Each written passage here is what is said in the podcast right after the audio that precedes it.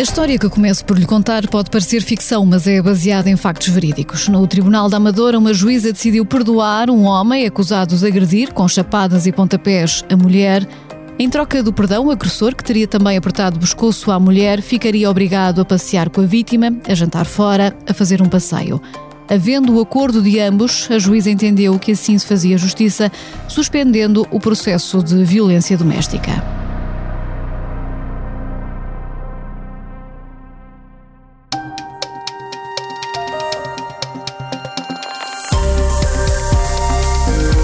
Sejam muito bem-vindos ao podcast Justiça Sem Códigos. Eu sou Ana Peneda Moreira e hoje aqui em estúdio vamos falar sobre a justiça da justiça dos tribunais nos casos de violência doméstica. Será que ainda temos uma lei machista que olha de forma diferente para homens e mulheres? E sabia também que, por lei, a comunhão de leito ainda é um dever conjugal? Alçai Cunha, bem-vindo. Temos uma lei que dita que as relações sexuais são um dever conjugal, é isso? Olá, Ana. É um dever jurídico chamado dever do débito conjugal ou da coabitação que envolve esse dever e é um dos deveres do casamento, assim como é o dever de fidelidade.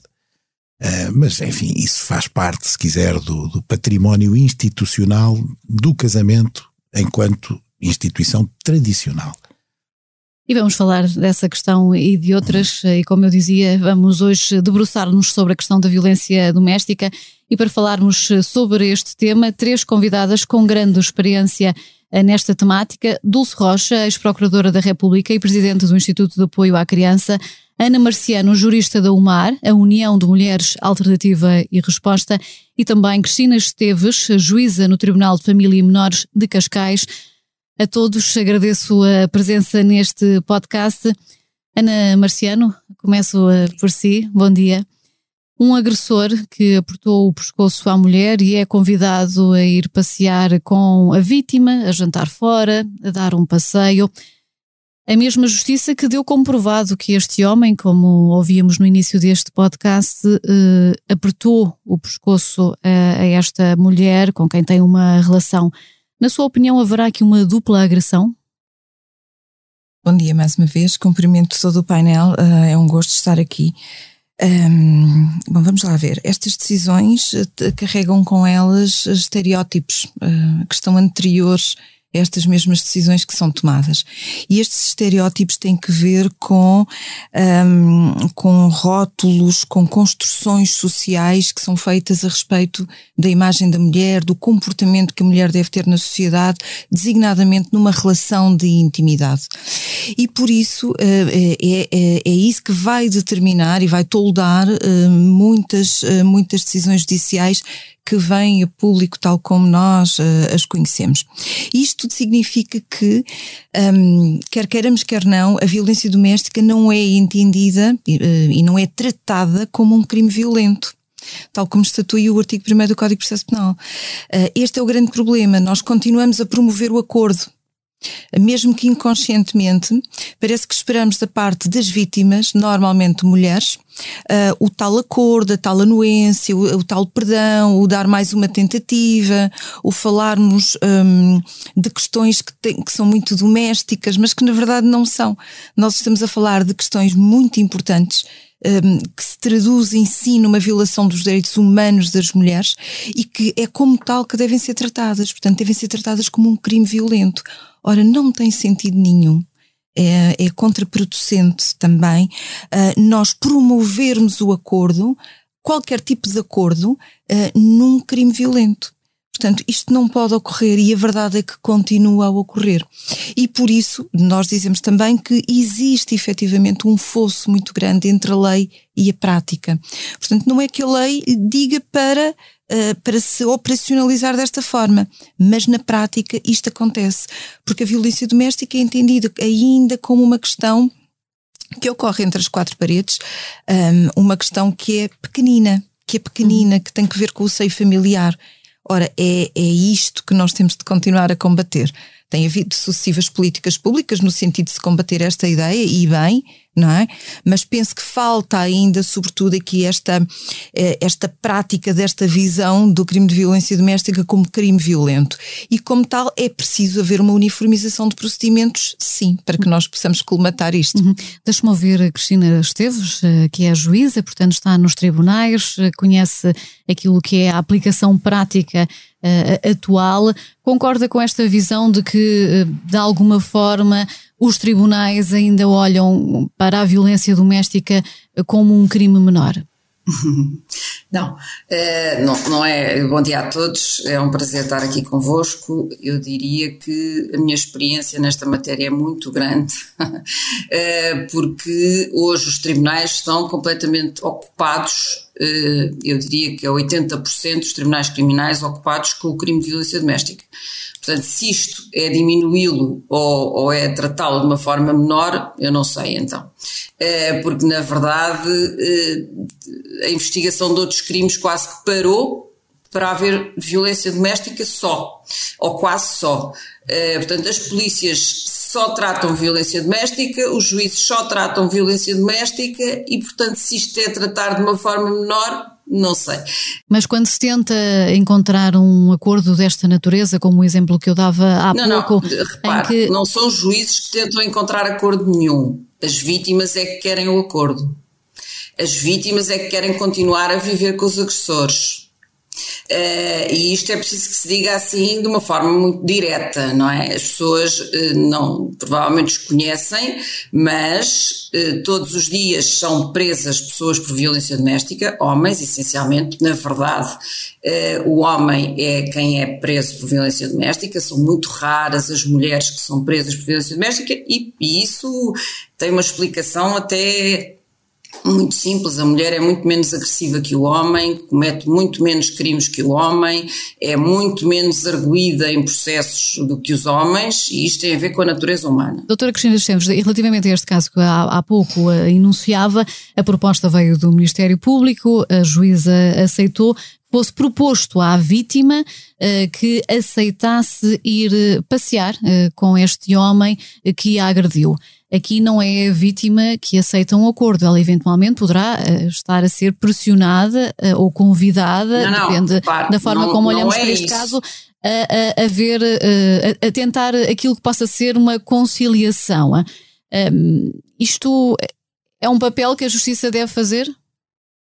Eu desconheço em absoluto os contornos do caso e lamento que ele não seja até conhecido da opinião pública, porque eu acho que teria uma surpresa. Mas isso sou eu que acho, porque eu desconheço em absoluto e é evidente que, por força dos meus deveres profissionais, não posso falar sobre o assunto concreto e sobre o caso Mas, concreto. na sua opinião, as mulheres, quando chegam a uma situação eh, de violência doméstica, que estão perante os, os tribunais, de alguma forma não têm consciência de si mesmas ainda como uh, vítimas?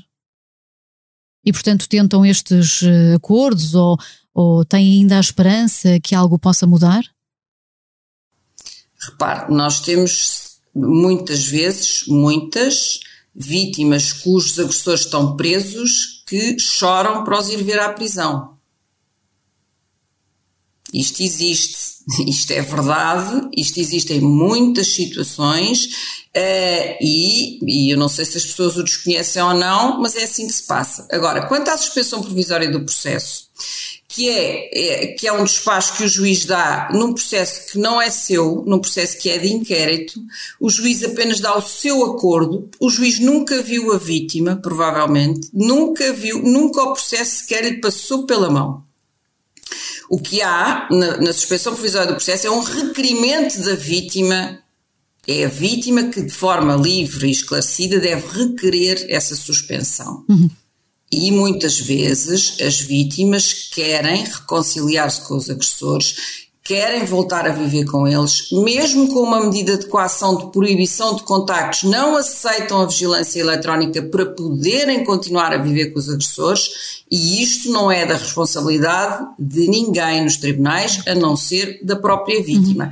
Se há aqui. Eh, é evidente que há aqui as causas da violência doméstica que talvez não estejam estudadas devidamente. Aqui em estúdio eu tenho que transmitir esta informação porque quem nos ouve não nos está a ver, mas vejo aqui entre os restantes convidados deste podcast uh, alguma uh, pouca concordância com o que Cristina Esteves possa estar a dizer, nomeadamente a Ana Marciano, mas vou primeiro ouvir o Paulo Saicunha, precisamente para perceber, Paulo, enquanto advogado, sente muitas vezes que há esta Uh, pode haver uma ambiguidade da vítima que, por um lado, quer valer aquilo que são os seus direitos e ver uh, comprovado o crime, mas vive ainda nesta dificuldade de saber se pode ou não perdoar? Bom, o que eu acho que há aqui é um problema de fundo que se prende muito com tendências de neocriminalização que acham que a solução penal é uma solução universal para todos os problemas.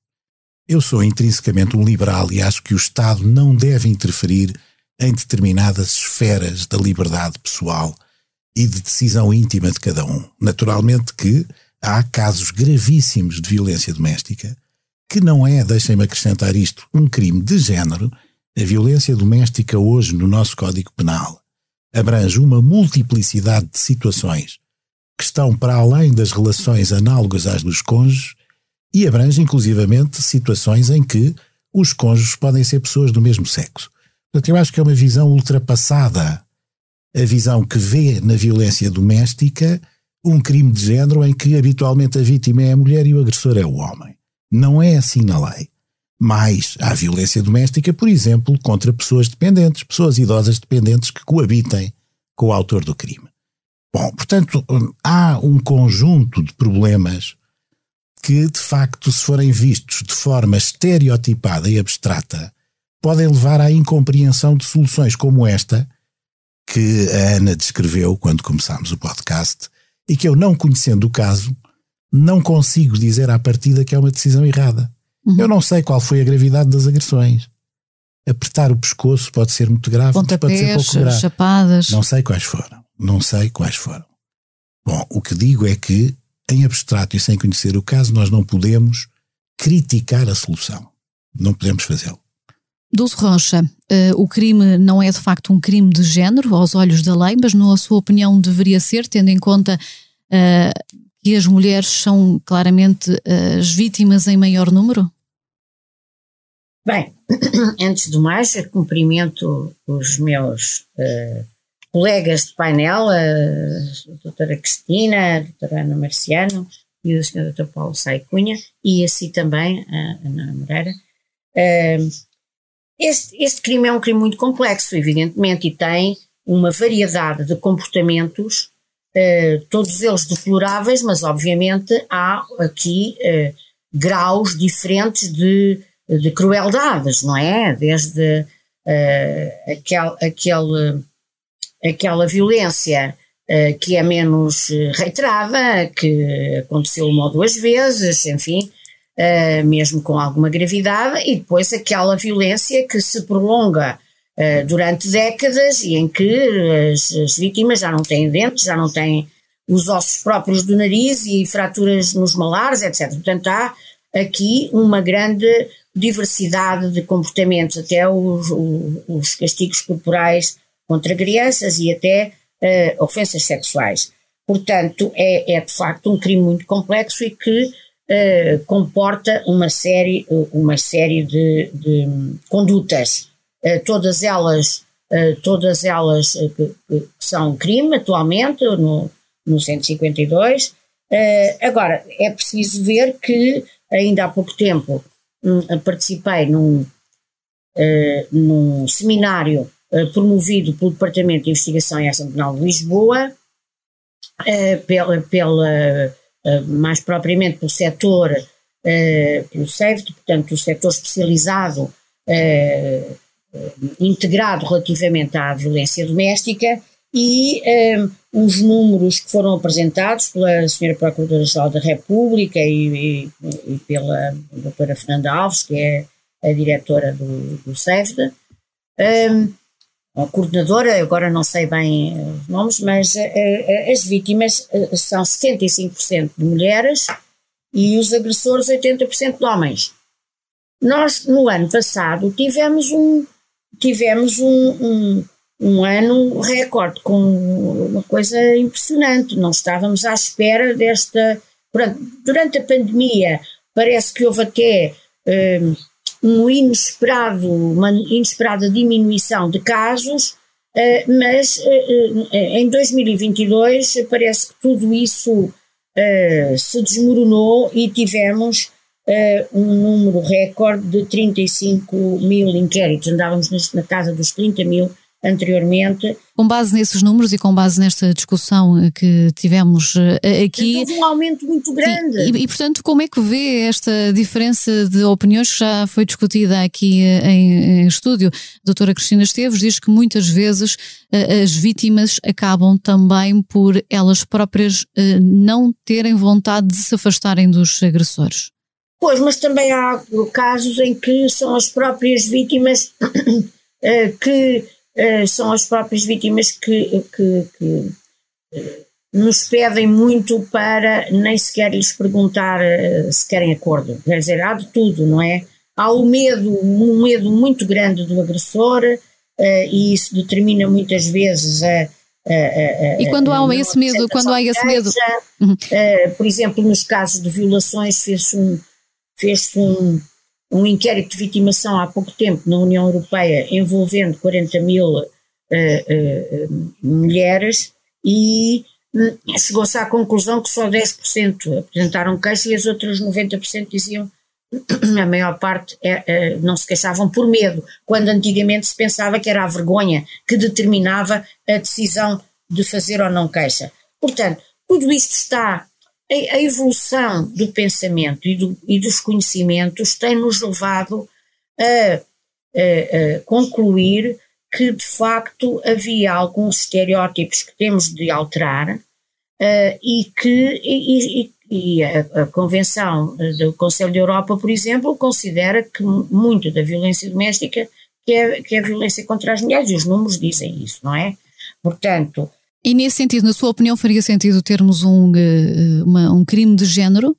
As, as mulheres são, sem dúvida, um, um, um, grupo que precisa de uma proteção especial e por isso é que o crime, uh, apesar de haver na altura uh, uma, uma divisão muito grande, foi considerado em 2000 um crime público. Em Espanha houve uma evolução enorme, houve uma evolução muito grande. Eles tiveram uh, 40 e tal homicídios este ano e nós tivemos 30, com uma população muito inferior. Portanto, nós temos de, eh, decididamente, eh, tratar este crime como realmente um dos mais graves. É por isso que ocupa muitos tribunais, pois claro, se não fosse público, certamente que haveria muito menos casos. Ana Marciana, o Paulo Sei Cunhas estava há pouco a, a, referir que entende que a justiça não pode resolver tudo o que diz respeito às questões da violência doméstica. A Cristina Esteves referia o facto de muitas vezes as vítimas uh, serem também elas próprias que bloqueiam o avanço uh, de um processo, ou porque desistem, ou porque eh, elas próprias depois vão visitar os agressores à prisão. Qual é a sua visão relativamente a isto? Muito bem. Um, os tribunais não podem efetivamente resolver todos os problemas das vítimas, até porque as vítimas de violência doméstica chegam-nos não só com o problema da violência, mas também com outros problemas agregados, maiormente problemas sociais, económicos, etc. Mas há uma parte que os tribunais podem e devem e devem resolver. E, e isto estão sim, a resolver? É responsabilidade, é responsabilidade dos tribunais resolverem. Portanto, quando me é dito, eh, e com todo o respeito, que os tribunais estão extremamente ocupados preocupados com as questões da violência doméstica, sim, é verdade. Mas também é verdade que estão contrariados, porque entendem que há muitas questões que são integradas na violência doméstica que não é ali o local para serem apreciadas e entendem que são questões de menor gravidade. E daí que muitas vezes, independentemente da vontade da vítima, venha a haver depois, no, no, no despacho final portanto, do inquérito, uh, venha a haver uma desqualificação do crime. E nós constatamos muitas vezes ou crimes de injúrias, ou crimes de ofensas à integridade física simples, etc, etc. Isto significa que desde logo nós temos aqui um princípio que, é o não estarmos aqui a respeitar que estamos perante um crime público. É um crime violento. Um, e que a qualificação jurídica do crime vai, vai contra, na verdade, aquilo que diz a letra da lei, muitas vezes. Por outro lado, não posso também deixar aqui de dizer que. Um, é verdade, nós temos aqui secções uh, especializadas aqui no combate, uh, no combate à violência doméstica, ainda não por todo o país, esperemos que seja esse o futuro, ainda não, e nessas secções especializadas nota-se de facto a diferença ao nível da intervenção, mas ainda não chega. Por outro lado, também quando foi falado que. Um, as próprias polícias têm formação. Sim, começaram a receber formação, têm estado a recebê-la de boa vontade, mas isto é ainda muito pouco. Não podemos esquecer que as polícias, quando vão ao local do crime, são eles que veem uh, o, o, o agressor, veem a vítima, muitas vezes em situações de flagrante delito e não detêm. Isto quer dizer que, em concreto, as patrulhas que estão no local não conseguem fazer face à situação e não aplicam a lei. Portanto, há ainda sim uma grande falta de formação nesse sentido, até no sentido de se explorar o cenário do crime para depois daí também se poder obter meios de prova um, concretos, adequados, não é? Para. Sente que os meios de prova ainda estão uh, muito assentes naquilo que é o testemunho da mulher? Muito assentes. Aliás, nós acabámos de ouvir, não é? Que são as vítimas que propõem o acordo. As vítimas não propõem o acordo. Quem promove, por exemplo, quem promove uma suspensão provisória do processo normalmente é o Ministério Público. Agora é preciso perceber porque é que as mulheres aceitam esta suspensão provisória do processo. É porque normalmente quando uma mulher apresenta denúncia por violência doméstica, o pedido que é feito é das duas uma, ou quer que o meu marido se trate, ou eu pretendo que só que ele pare de me bater.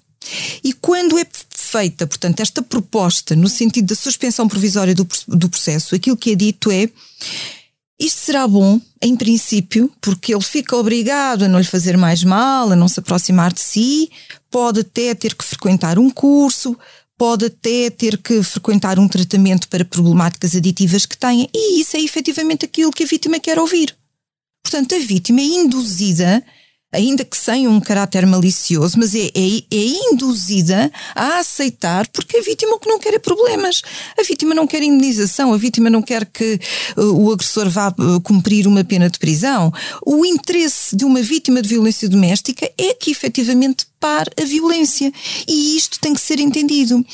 Portanto, agora, a, a, a declaração, as declarações que a vítima possa prestar no processo são extremamente importantes para se perceber o contexto da violência vivenciada, obviamente. Mas não pode ser só as declarações da vítima que vão determinar os meios de prova. Como disse, nós temos aqui também a exploração do cenário do crime como um grande ponto de partida, onde podem ser retirados vários vestígios, não é, do, do, do crime ocorrido, designadamente uh, vestígios hemáticos que podem ser explorados e que normalmente não são, mas depois também temos meios de prova periciais que o sistema judicial pode lançar mão deles e que, Como eu, por sinto, exemplo? e que eu sinto que ainda estamos um bocado aquém. Por exemplo, o, o, o poder pedir-se as perícias de credibilidade de testemunho à vítima. Um, isto pode ser feito e já está a ser feito, especialmente naquelas secções especializadas de violência doméstica, mas ainda é precário. Uhum. E depois há outra coisa importante que é, mesmo quando são pedidas estas perícias e vem o resultado e que diz que, há, que se dá toda a credibilidade ao discurso da vítima, eu pergunto, e fica aqui a pergunta, então porquê que isso depois não tem o peso que se espera nos tribunais? E isto é muito importante. Uma última coisa só, antes de me calar, eu gostava aqui de dizer que o crime de violência doméstica não é um crime de género, porque não é sempre, não é sempre praticado contra as mesmas pessoas. O artigo 152 tem ali uma panóplia de possíveis vítimas de violência doméstica, mas quando o crime de violência doméstica é praticado contra as mulheres no âmbito de relações de intimidade, é sim um crime de género. Só que não é o único. Existem outros crimes de género que não estão previstos enquanto tal na nossa lei. Nós temos a, nossa lei penal pensada e, e, e toda ela gerida de uma forma diferente, não é? Não pensada no sentido do, de, de, da previsão dos crimes de género, que faz todo o sentido, porque há um conjunto de crimes que são praticados contra as mulheres por serem mulheres e que as afetam de forma desproporcional. Inês Esteves, no que diz respeito à, à, à prova que pode, possa existir eh, para um crime de violência doméstica, o que lhe diz a experiência? Ela assenta sobretudo naquilo que é o depoimento da mulher ou há, eh, de facto, já eh, a procura por parte da investigação criminal, de outros uh, meios de prova que possam valer por si só para comprovar agressões que podem ser uh, físicas ou não só? Quer dizer, eu acho que, eh, de facto, se nós não entrarmos num tribunal, não percebemos como é que a justiça funciona. E, de maneira que, se a vítima chega e diz que é tudo mentira aquilo que veio dizer anteriormente, eu não sei muito bem como é que se possa combater uma coisa destas, não é? Bom, posto isto, o que é que pode haver de prova num processo de violência doméstica ou, e, e vamos lá ver, a violência doméstica só é tratada uh, pela comunicação social e etc., quando é marido, marido e mulher, porque há muitas mães que são vítimas de violência doméstica todos os dias por esse país fora e ninguém fala nelas, não é? Uh, há muitos idosos a sofrer violência doméstica por esse país fora todos os dias e ninguém fala neles, e é pena. Uh, bom, e é pena porque estamos a tentar resolver o problema da violência doméstica pelo quarto andar e devíamos começar a resolvê-lo pelo primeiro andar. E, resolvê-lo pelo primeiro andar é atacar as causas da violência doméstica, porque, de um modo geral, eu, eu, eu tenho para mim, e embora seja juiz há muitos anos, que o homem, o homem eh, não é mau por si, em regra, não é? Uh, tirando casos excepcionais, as pessoas praticam crimes de violência doméstica porque são toxicodependentes, porque são alcoólicos, porque têm doença mental. 80% dos casos é isto, 80% ou mais.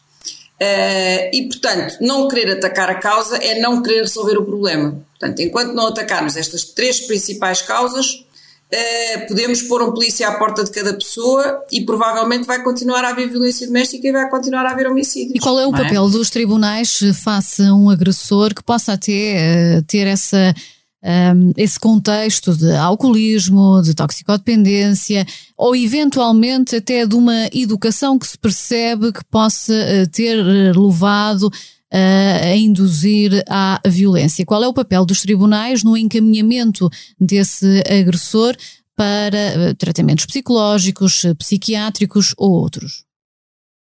O papel dos tribunais é um papel reativo Portanto, aquilo que nós tentamos fazer é que estas pessoas se sujeitem a, a, tratamento à toxicodependência, se sujeitem ao tratamento ao álcool e muitas das vezes as penas são suspensas com essa condição. Uh, aquilo que, que, acho que devia acontecer era, era de facto as pessoas tratarem-se. A doença mental é um problema gravíssimo, quer na sociedade portuguesa, quer em muitas outras. Não há um sistema de saúde mental capaz de responder aos problemas de saúde mental que temos temos muitos jovens com esquizofrenias, com oligofrenias, com psicoses, com e chegam ao hospital, levam uma injeção e vêm-se embora. Os hospitais não têm meios, nem têm camas para internar toda a gente. E, portanto, no dia em que as pessoas lá vão, levam uma injeção e vêm-se embora. E tratem-se em casa.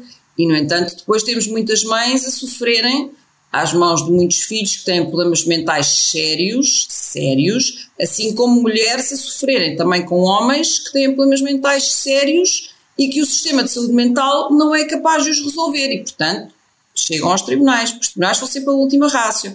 Agora, era bom que se tratasse a causa e era bom que se percebesse a causa e as causas estão, quanto a mim, muito bem identificadas. É a toxicodependência, o álcool é a doença mental. Queremos tratá-las se quisermos, eu acho que no futuro vamos ter muito menos violência doméstica. Não queremos, continuamos a reagir. No que respeita à prova, que era a pergunta inicial, Ana, a prova, enfim, podemos imaginar muitas provas, não é? Mas em concreto, o que é que há? Se as pessoas batem umas às outras, há eventualmente o depoimento da vítima, que raramente é descredibilizado, muito pelo contrário, é sempre credibilizado, ou quase sempre. Uh, podemos ter testemunhas que viram essas agressões, ou que viram esse maltrato, ou que viram esses nomes, ou que ouviram esses nomes. Uh, podemos ter uma prova pericial às lesões que ficaram, mas as lesões que ficaram exigem que a, que a vítima vá ao hospital. Cristina Esteves, mas admite que ah, possam existir ainda for, estereotipos relativamente quer uh, ao agressor, quer à vítima, e, e para esta pergunta, uh, sustento com este exemplo, o Tribunal de Viseu, há já algum tempo, resolveu absolver uh, um homem oriundo de Castro Daire, acusado de violência doméstica, porque entendeu uh, o juiz que estava perante uma mulher formada, com capacidade para decidir aquilo que eram os seus destinos e, portanto, não era uh, crível que uma mulher com uh, aquela natureza pudesse submeter-se durante tanto tempo a situações de violência doméstica. Isto é, na, é ou não um estereotipo? Quer dizer, eu assim, assim, assim feita a pergunta em abstrato, eu não consigo responder, porque uh, nós, em, em, todos os crimes, não é só na violência doméstica, no roubo, é no tráfico, é, nós damos credibilidade ou não às testemunhas e as razões pelas quais lhes damos credibilidade são várias, ou não damos, também são várias, e nós explicitamos-las nas decisões. E é inevitável é? que aquilo que é também a natureza do juiz, a educação, o seu próprio contexto possa influenciar na forma como se avaliam estes casos eh, que envolvem uh, a vida mais privada? Quer dizer, eh, eh, isso vale para o crime de violência doméstica e vale para todos os outros. Nós, somos, nós carregamos todos a nossa história e, portanto, aquilo que para mim, se eu hoje for, se a minha casa hoje for assaltada, é natural que eu amanhã acho que, o, que alguém assaltar uma casa de alguém é uma coisa muito grave, não é? Pronto. Uh, de maneira que todos nós carregamos a nossa história e fazemos refletir essa história na, nas decisões que tomamos, como é evidente, não é? Deixa-me então ouvir agora a Dulce Rocha relativamente a estas questões, uh, o, o, perfil daquilo que é o agressor e o perfil que atribuímos durante muitos anos ao que poderiam ser as vítimas. De facto, na sua opinião, Dulce Rocha, o agressor maioritariamente ainda é um homem que consome álcool em excesso ou drogas ou que tem problemas psiquiátricos? Eh, eu não estou, não estou muito convencida disso, porque a minha experiência, agora evidentemente já não estou no ativo, continuo a ser magistrada, mas, não, mas jubilada, uh, a minha experiência era de que realmente havia uma, uma agressividade cultural, eh, histórica eh, contra as mulheres, eh, eh uma, uma, coisa eh, extraordinária. E repare. Não só de eh, alcoólicos, toxicodependentes ou doentes queria, psiquiátricos. Eu queria falar de, de, daquela comissão que, lamentavelmente, acabou. O meu colega Rui do Carmo, fomos colegas no Conselho Superior do Ministério Público há muitos anos, e eu tinha muita consideração por ele. Uh, ele uh, coordenou aquela comissão de análise retrospectiva aos homicídios uh, no, nos casos de violência doméstica e chegavam chegou sempre à conclusão, os vários relatórios apontavam nesse sentido, que algo tinha falhado, que havia um conjunto de mulheres que tinham apresentado queixas e várias queixas, não é? Diversas queixas, três, quatro uh, e que não tinha sido valorizado o risco. Eu penso que nestas matérias é absolutamente essencial fazermos uma avaliação de risco. E como eu há bocado dizia, e, e, e todos parece que estamos de acordo, quer dizer, há vários níveis de crueldade nisto tudo, não é? Uh, há, há, há as, as, as, agressões que são isoladas e depois há aquelas reiteradas e cruéis e com uh, indícios de tortura que a, a, minha colega Fernanda Alves me conta, que eu até fico arrepiada ainda hoje, depois de, de 40 e tal anos a lidar com estas matérias da violência, e realmente são coisas uh, uh, uh, que, nos, que nos fazem tremer ainda hoje, não é? mulheres sujeitas a, violências bárbaras. E, portanto, o que me parece é que realmente havia já condições eh, para eh, eh, pôr especificamente neste, neste artigo vários níveis de agressividade. Agora, é absolutamente essencial continuarmos a investir nas avaliações de risco para que depois não se verifique uma situação de, de, de homicídio, de femicídio, que há também uma das reivindicações, quer do UMAR, quer da Associação Portuguesa de Mulheres Juristas, é que haja uma autonomização do crime de, de feminicídio, uh, porque tem resultado noutros países, não é só por uma mania. Uh, não, é, há, uh, há Isso de alguma forma seria dar a este crime uma identidade de género? E, há, há evidências de que melhora a situação. E, ne, e nesses casos, eh, nós devemos ter realmente eh, uma, um olhar diferente se é uma prática reiterada de décadas uh, de, de, de, mulheres que estão sujeitas a, esta, a, este terrorismo doméstico, não é? E, e depois haver situações, sei lá, violências no namoro que se verificaram uma vez. Agora, há casos de perseguições, de situações em que as mulheres ficam constrangidas na sua liberdade Uh, e, e, depois uh, situações que culminam no homicídio e nem sempre há os alcoolismos e as toxicodependências. Pode haver realmente perturbações da personalidade, mas de acordo com, a, com a, o perfil do agressor, que por exemplo a doutora Cristina Soeiro, que agora está também na APAV, ela, ela, ela diz que há uma minoria de pessoas com, com uh, psicopatas, por exemplo, não é? Uh, e, portanto, uh, este, este crime é um crime realmente muito complexo, com contornos que nem sempre, nem sempre nós conseguimos estabelecer um perfil, uhum. mas eu, eu batalho nisto.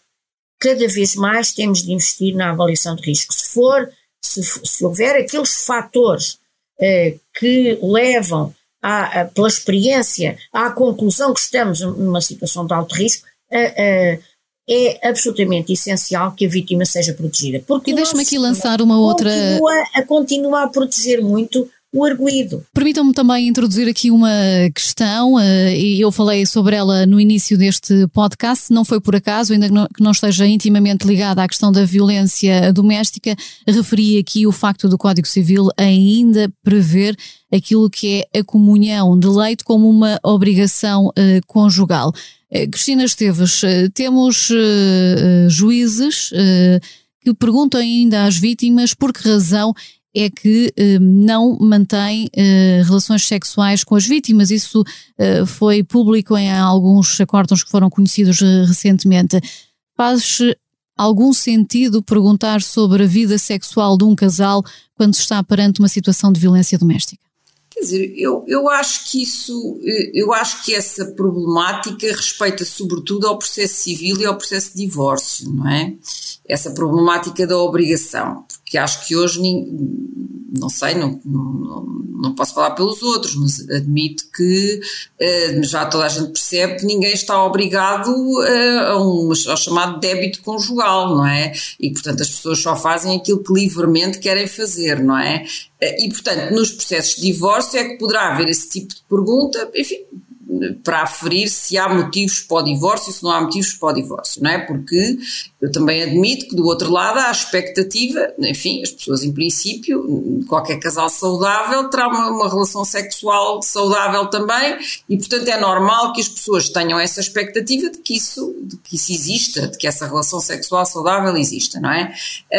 Um, e portanto só assim é que eu posso compreender essa pergunta. Agora, num contexto em que em que há violência doméstica, seja ela uh, física, seja ela, uh, seja ela verbal, seja ela psíquica, uh, ninguém, ninguém, ninguém pensa que alguém ainda continue obrigado a uma coisa dessas, não é? Portanto.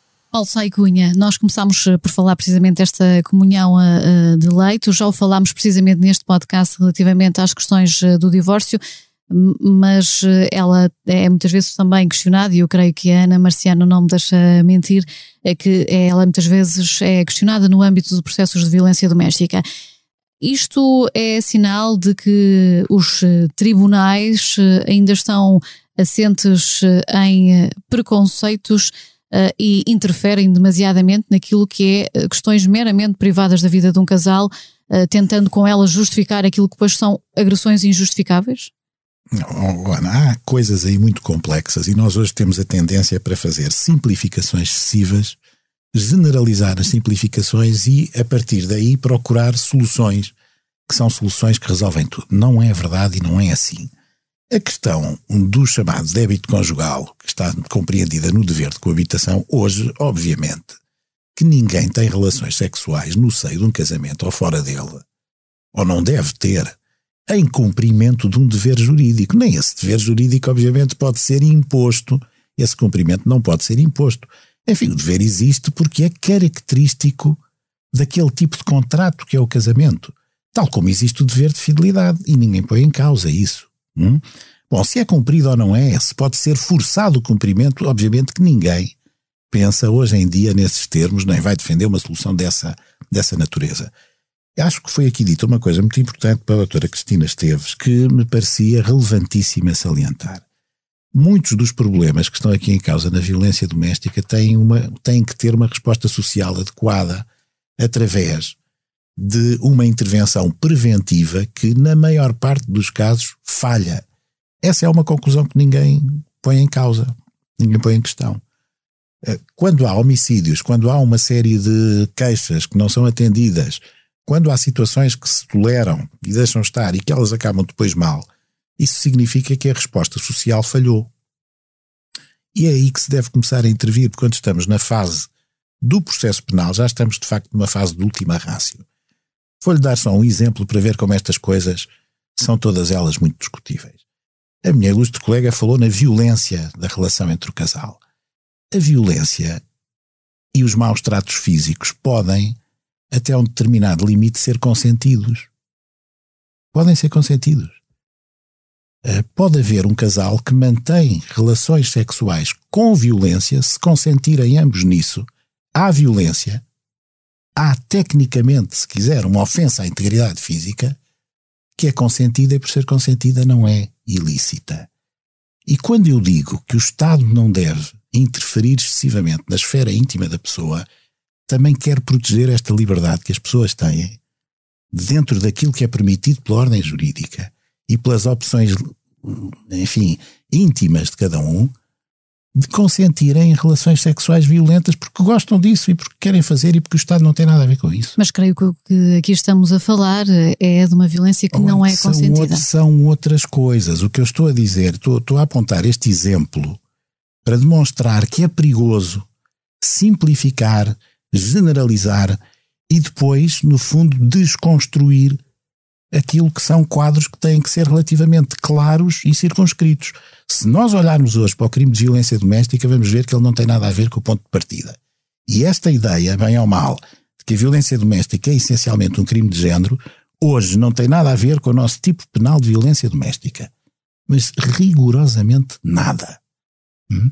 E, portanto, muitas vezes chega-se a um ponto que acaba por ser perverso relativamente às boas intenções que lhe estavam subjacentes. É só isso que eu quero salientar, porque acho que é uma, é uma deriva perigosa da nossa sociedade contemporânea. De há ou não consentimento, ou seja, não é a falta do consentimento, é a não existência de consentimento. Parece confuso, mas isto faz toda a diferença na sua opinião, não é? Faz toda a diferença. A vítima não dizer que quer explicitamente faz toda a diferença. Porque se a vítima não disser que quer ou não se expressar por gestos que demonstram a sua anuência ao ato sexual, então nós já estamos perante uma situação de violência sexual e no que pode ser integrada na violência doméstica. No caso da lei portuguesa, é necessário uh, fazer-se prova do não consentimento. É necessário fazer-se prova do não consentimento ainda. Por isso é que nós, um, e aqui eu não quero generalizar também, como diz uh, aqui o doutor Paulo Sai Cunha, mas nós estamos a falar de violência não consentida e quando assim é, eh, há muitas, há muitas questões que são colocadas ehm, e que me perdoem a franqueza, que não são só ao nível dos processos de divórcio e de jurisdição de menores, são sim questões que são colocadas sobre a intimidade do casal, sobre o comportamento da mulher, que pode dar lugar, pode dar aso, pode despoltar uh, alguma reação por parte do homem. Como, exemplos. como se nós estivéssemos aqui sempre a tentar justificar o que é que ocorreu de mal no casal para levar a que alguém agrida. Isso permita-me dar o exemplo de há pouco, portanto, quando eu falei na questão da comunhão de leitos, estava eh, baseada uh, num acórdão que uh, eh, um, aliviou a pena de um homem apanhado em flagrante a agredir a, a mulher num casamento de 50 anos, porque se considerou que a falta de relações sexuais era um fator de conflito. Pronto, cá está o que eu estava a dizer precisamente. Portanto, eh, eh, eu não conheço o caso, mas daquilo que me está a dizer, genericamente, aquilo que me dá a parecer é que eh, isso era um motivo, era o um motivo da discussão e que depois desembocava na violência que iria existir. Portanto, esse é um dos motivos possíveis, mas há outros. O perguntar-se a uma vítima, por exemplo, um, se foi sair com amigos, se houve discussão, se ela lhe respondeu, um, se usou um, um, vestuário desadequado. Essas perguntas são feitas à vítima? Essas perguntas são feitas, continuam ainda a ser feitas. Por exemplo, o, o facto do, do agressor insultar a vítima e, então, e como é que a senhora, o que é que a senhora fez? Como é que a senhora respondeu? Ou antes tinha dito alguma coisa para o provocar? Portanto, existe aqui um, uma ideia aqui uh, que está instituída de que a vítima por trás quase que fez algo que despoltasse aquele comportamento violento. E isto passa-se. Isso é uma e visão machista da justiça? Isto é uma visão machista. Isto é uma visão ainda patriarcal. Isto é uma visão patriarcal. Paulo Sai Cunha, para Cunha não concorda? Não. não posso concordar com isso porque parece, é. por exemplo, que não há violência doméstica entre casais do mesmo sexo. Nós temos que superar essa ideia.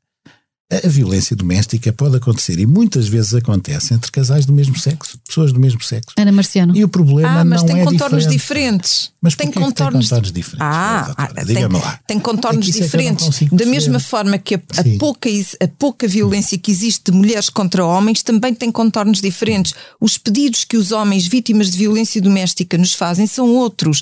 Nós tratamos de realidades distintas.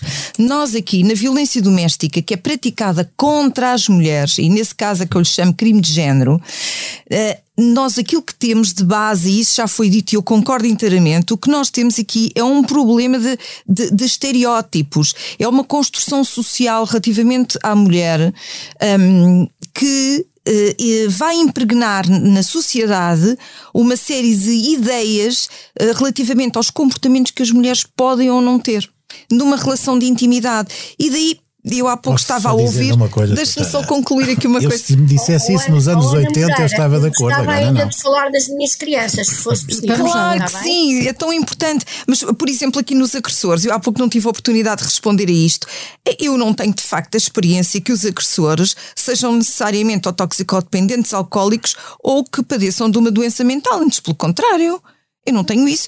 O, o, aquilo que nós constatamos é que há falta de educação para a cidadania. Isto sim, existe aqui uma necessidade de prevenção muito grande que uh, o Estado português ainda não apostou valentemente nisto. E aqui sim, dando aqui o mote para a doutora Dulce, um, ehm, faz todo o sentido nós trabalharmos com as crianças, as crianças que finalmente foram contempladas como vítimas de violência doméstica, na linha E do artigo 152, quando expostas a situações de violência entre os seus familiares.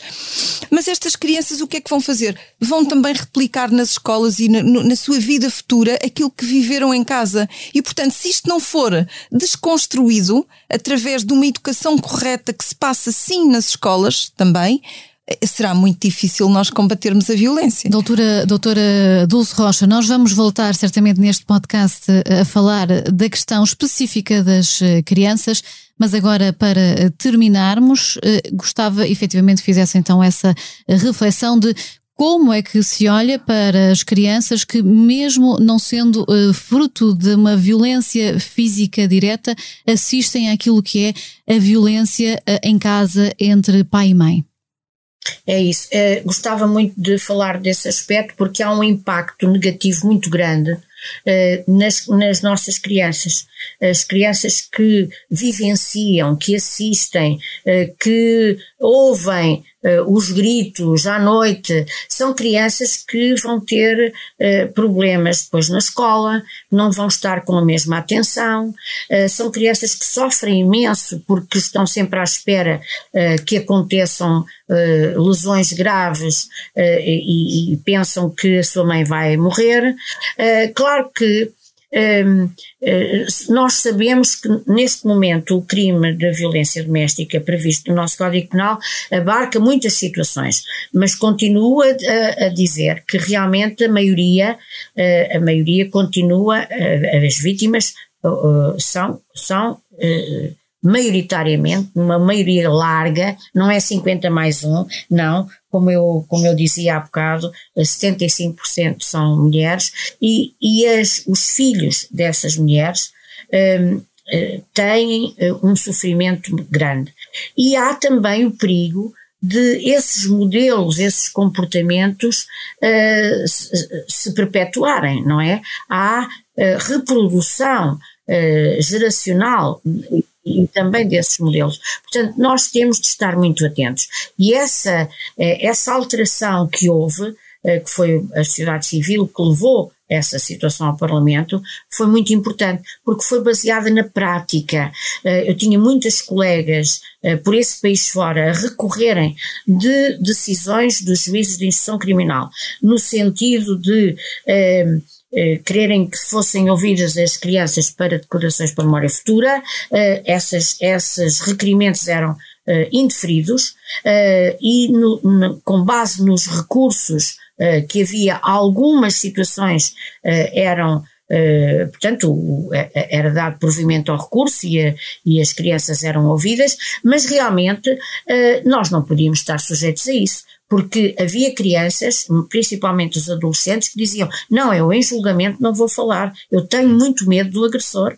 E, portanto, não vou falar, umas vezes pais, outras vezes padrastos, e, portanto, uh, há um impacto muito negativo e como eu dizia há bocado, depois há reprodução em papéis de género, uh, a violência no namoro uh, não surge por acaso, é porque se aprende, não é? Porque foi essa a linguagem que muitos dos namorados aprenderam nas suas próprias casas. Portanto, esta, esta situação da violência doméstica Uh, ainda bem que há mais casos nos tribunais, ainda bem que há uh, quase mil proibições de contactos.